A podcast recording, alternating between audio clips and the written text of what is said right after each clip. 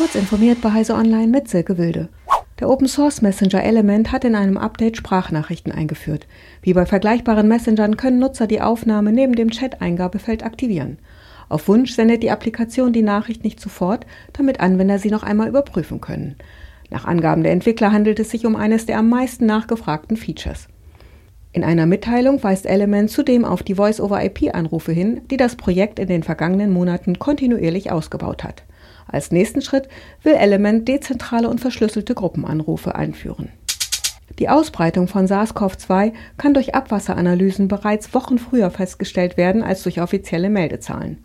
Zu diesem Ergebnis kommt ein Forschungsteam unter der Leitung des Tropeninstituts am LMU Klinikum München. Die einjährige Verlaufsstudie bestätige das Potenzial des Abwassermonitorings, schreiben die Wissenschaftler. Seit Anfang April 2020 wurden über ein Jahr lang wöchentlich Abwasserproben an sechs Standorten im Münchner Stadtgebiet gesammelt. Die Proben wurden dann mittels PCR auf das Erbgut von SARS-CoV-2-Viren getestet. Anschließend wurde die Viren-DNA sequenziert, um zu prüfen, ob in den Proben besorgniserregende Virusvarianten auftraten.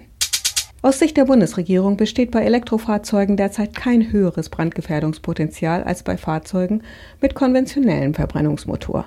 Das geht aus einer Antwort der Bundesregierung auf eine kleine Anfrage der FDP-Fraktion im Bundestag hervor.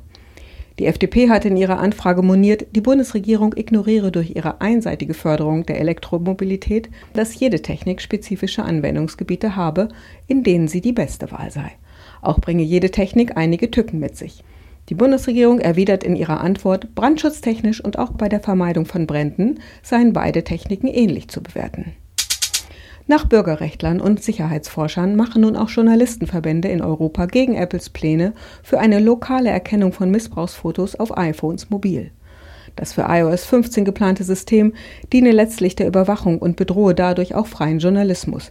Zudem sei es ein eindeutiger Verstoß gegen die Europäische Datenschutzgrundverordnung DSGVO, gegen die E-Privacy-Richtlinie und gegen Grundrechte, heißt es in einer am Montag veröffentlichten Mitteilung. Diese und weitere aktuellen Nachrichten finden Sie ausführlich auf heise.de. Um unsere Podcasts stetig weiter zu verbessern und für euch spannende Themen auswählen zu können, ist eure Meinung bei unserer Podcast-Umfrage gefragt. Einfach auf heise.de slash podcast-umfrage gehen und mitmachen. Dankeschön.